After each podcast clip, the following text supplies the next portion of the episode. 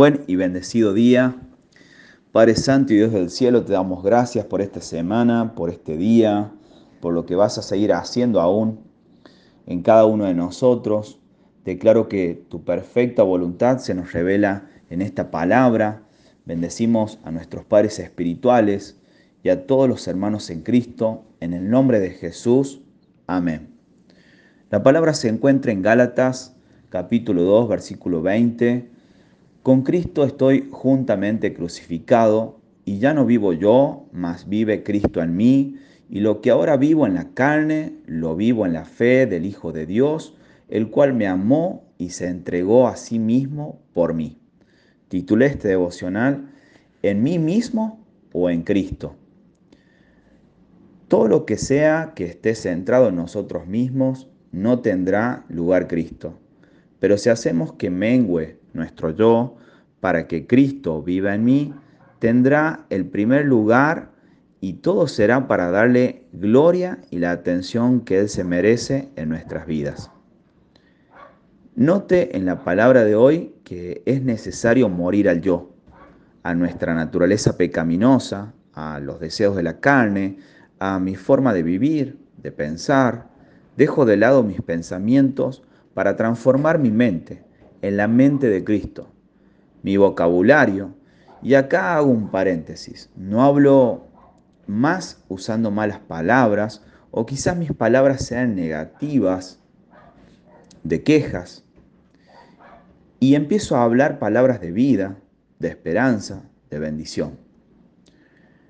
A eso y otras cosas más que estoy seguro que el Espíritu Santo nos traerá a convicción esta mañana.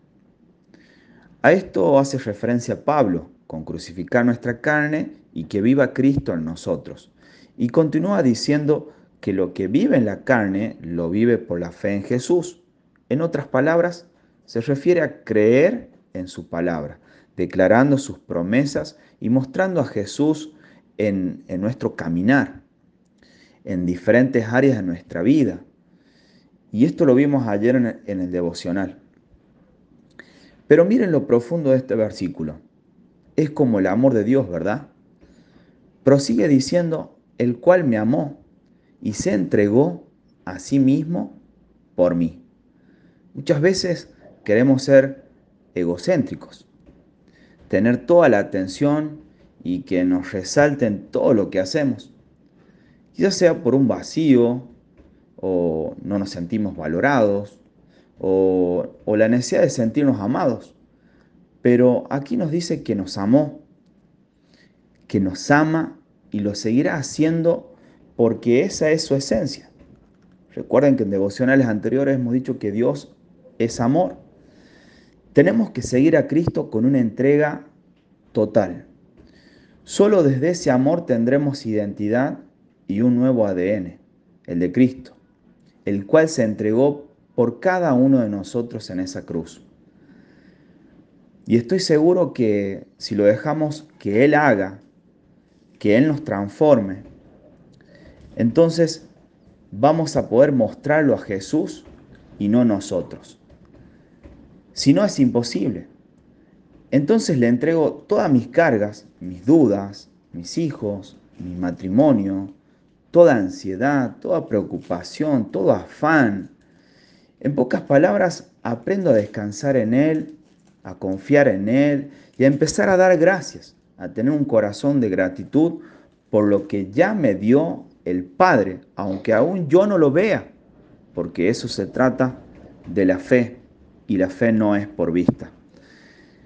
En Él todo es posible. Recibo ese intercambio divino de la cruz en todo y estoy seguro de que si morimos al yo, seremos llenos del amor de Dios.